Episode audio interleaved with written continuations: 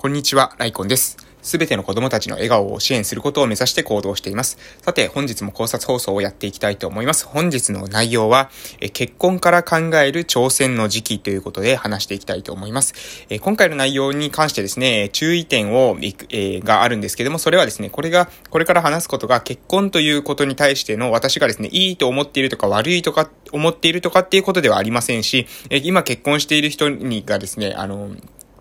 を、可能性をですね、限定するような内容でもありません。ただし、うん、結婚を、うん、考えるっていう時にですね、え、こういうことも、え、一緒に、結婚っていうこと、まあ人生のイベントですよね。そこを考えるとすれば、もしあなたが結婚を想定してるんだったらですね、人生の中に想定してるんであったら、え、こういう視点もあるとよりいいのかなというふうに思いましたので、えまあ、勝手にですね、そういうふうな思いのもと配信させていただきます。なので、誰かを攻撃するというような、え意図は全くありませんので、えそこだけご理解いただければと思います。それでは、え話していきます。え結婚のから考える挑戦の時期ということなんですけども、要するにですね、私たちっていうのは結婚っていうのを、うん、なんかどういう風に捉えてるのか、まあわかりません。人によってですはですね、なんか運命の相手に引き寄せられてっていうような、えー、世界観がある人もいらっしゃるかもしれませんので、えー、そういう人は、えー、そういう人に関してはですね、まあ、あの、その世界観もね、非常に、えいいかな、そのままでいいかなと思いますけど、私が、え今から話すのはですね、その科学的な、え視点ですね。で、これはですね、えメンタリスト DAIGO さんの、えがですね、え YouTube だったかな、えご自身の配信のの中で、えー、配信していたものなんですけれども、結婚の時期っていうのは、えー、需要型の時期と供給型の時期が男性も女性もありますよということです。えー、これはどういうことかというとですね、要するに需要型の時期っていうのはですね、えー、結婚を自分が結婚したいですっていう風に言った時に、えー、それを求めてる人が多いということですね。求めてる人の方が多い。つまり自分の希少性が高いということです。自分が結婚したいですっていう風に言った時に、えー、その結婚し、あなたと結婚したいですっていう人が多い時期と、えー、あなたが結婚したいですっていう風に言った時に、あなたと結婚したい人が少ない時期っていうものが人生にはあるということです。で、えー、まあ、ここら辺はですね、まあ、なんかざっくりとイメージありますかね。あの、まあ、よく巷で言われるというか、あの、世間で言われるのは、まあ、30過ぎたらとか40過ぎたらとかってこういうこと言われますよね。なので、これを科学的に分析すると実際はどうなのかというところですね。まず、えー、女性から、えー、話していきたいと思います。まあ、これメンタリスト大悟さんの動画にもあるのでね、もう、だ、あの、よりわかりやすいのが、えー、見たい方っていうか、わかりやすく知りたい方は、その大悟さんの動画、えー、検索していただけると出てくるかと思うんですけれども、えー、結婚するときにですね、女性っていうのが、えー、女性がですね、うん、需要、需要の方が多くなり始める時期。需要と、えー、供給の中で需要の方が多くなる。要するに、えー、あなたを求める人、あなたというか、まあ、あなたの世代をですね、求める、年齢を、えー、求める人が多くなる時期っていうのはですね、えー、20らしいんですよね。要するに、20になるとですね、需要型の時代が始まるということです。つまり、あなたが結婚したいと言った時に結婚を求める人が多い時期に入ってくるということですね。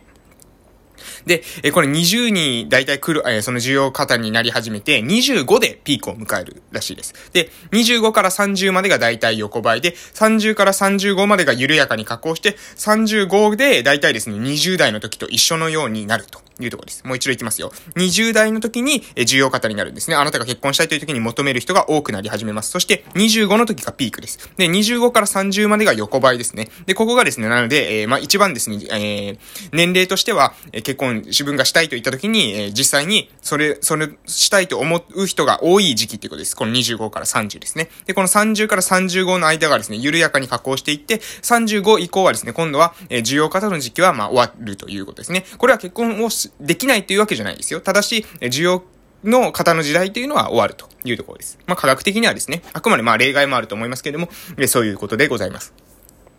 で、えー、男性の場合はじゃあどういう風になるかというとですね、男性の場合は、えー、25でですね、重要型の時代が始まるみたいです。なので、25以降になるとですね、あなたが結婚したいと言った時に結婚したいと思う人が多くなる時代が、えー、25から始まる。そして、35でピークを迎えると。いうふうに言われております。で、えー、35で迎えた後に、ここから40まではですね、約横ばい、大体横ばい。まあ、や、緩やかに加工しながらも大体横ばいみたいです。で、40超えるとですね、パコーンと、もう落ちるみたいですね。すごい、ボーンと、えー、落ちるというところです。なので、この35から40っていう間が、まあ、ある意味、えー、需要のピークの時期であるというふうに言われているみたいです。なので、ここから考えるとですね、女性は25から30、女性、男性は35から40ということで、まあ、10年くらいですね、意外とあの差があるんだなということに私は驚いたんですけども、こういうことがあるというところですね。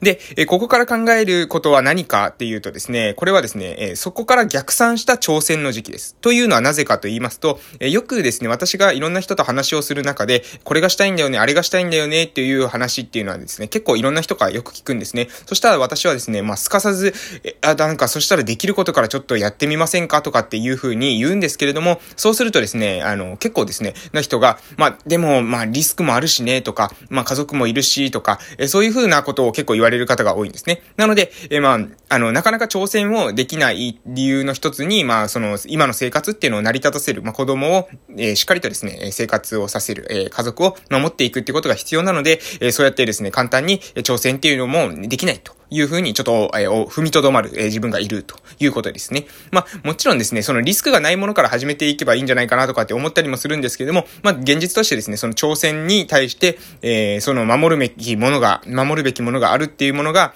若干ですね、その、な、なんですかね、その挑戦を妨げる要因になっている方もいるというのが、まあ、事実かなと思いますし、まあ、もしかしたらですね、皆さんの周りでも、まあ、聞いたことはあるんじゃないかなと、そういうふうに思っております。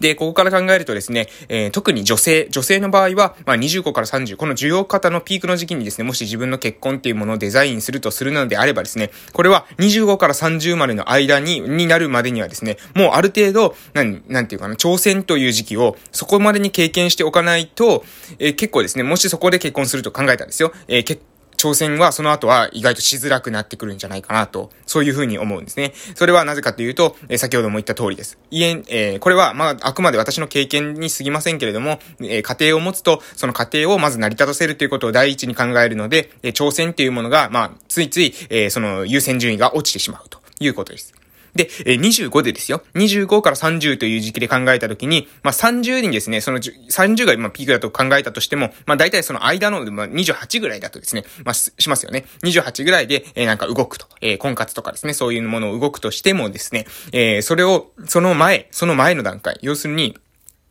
うんと、まあ、例えばですね、大学を卒業したらですね、22ですよね。22からこの28っていうのは実はですね、もう6年間しかないんですね。で、この6年間の間に、もしちょ、あの、挑戦しなくて、その結婚のですね、需要型の時期に結婚したらですね、もしかしたらあなたはもう、あの、その先ですね、挑戦する時期っていうのはもしかしたらですね、しばらく後になるかもしれませんよ、ということなんです。で、男性だって、まあ一緒かなというふうに思います。この35から40の時期に結婚をデザインするというふうに考えるのであれば、まあ大体38。そうすると男性は結構時間あるんですよね。38って考えたら、もし大学を卒業したとしても、22歳。そうすると、まあ16年間ぐらいあるわけですね、38。女性は6年間なのに男性は16年間あったりするわけです。なので、この時点でですね、まあ、その、いいとか悪いとかは別にしてですね、その、結婚の需要方とか供給方とかそういう視点から見ると、女性の方が実は、あの、早めにですね、挑戦の時期っていうのを迎えなければ、もしかしたら挑戦が、え、伸び伸びになってしまう可能性があるということです。なので、え、ここをですね、ちょっと意識していただけたらなと思うんですね。え、漠然とですね、まあ、その結婚をして、え、それで、まあ、家庭があるから、そのために、え、堅実に生活をするんだっていうのはもう、ま、間違いなくそれは、あの、大事なことだと思いますし、そういう価値観がいる方っていうのももう非常に頷けるところなんですけれども、それをですね、なんていうのかな。それを、まあ、想定外だったっていう風に私はなんか言ってほしくないなという風に思うんですね。それを自分で受け入れてですね、そういう風に生活をデザインしていくんだったらいいですけども、うわ、まさかこんなに挑戦できなくなるなんて、え知らなかったとかですね、え結婚さえしてなければとかって言ったりするのは、なんか非常にですね、その、うん、無責任な発言なのかなと私は、えー、そういう風に感じます。それは、なんかあくまでですね、その結婚っていうのはね、あの、しなければならないっていう風にしたんじゃなくて、あなたが、えしようとして、え決めてですね、したことなわけですよね。なので、それはですね、家族には、え、何の責任もないということですね。何の言われる筋合いも、えー、ゆえんもないというところです。え、それでパートナーに対してですね、え、家族がなければですね、え、挑戦俺だってしてたのにとか、あいつみたいに俺だって挑戦してたのになんて言ったらですね、100%、え、まあ、家族関係は壊れるでしょう。なので、え、そういうことっていうのは、をですね、言うっていうのは、うん、なんかどうなのかなと、私は、えー、思います。そこで、えー、ここで考えていきたい、いただきたいの。もしかしたらですね、あなたは人生のもっと先の先の先で、えー、挑戦をどこかでしようかなというふうに思っているかもしれません。もしかしたらするとですね、30代になったら挑戦しようかなとかですね、35歳ぐらいになったら挑戦しようかな、なんていうふうに、えー、漠然と思われている方もいらっしゃるかもしれません。20代後半ぐらいからしようかなっていうふうに思われている方もいらっしゃるかもしれません。しかし、えー、もしあなたがですね、人生の中に結婚というものをデザインするのであったら、あなたのその需要方の時期っていうのがあるわけですね。要するにあなたが結婚したしたいですって言った時に、えー、それは私もしたいですって言われる年齢っていうのものがあるわけですね。その、マッチングする確率が高い、えー、年齢というものがあるわけです。で、その年齢の時っていうものをもし考える、意識するのであったらですね、女性であれば22歳でもし大学を卒業した。もう大学卒業っていうのを一応なんか、あの、例に挙げて話してますけど、それ以外の方はまあですね、その数字に合わせて計算していただければいいと思うんですけども、まあ、22で、え、卒業したと。そうすると25からもうピークが始まるって考えたらですね、3年後にはですね、重要型の時代が始まるわけですね。なので、もう卒業したらですね、すぐ挑戦するぐらいの、えー、感じじゃないと、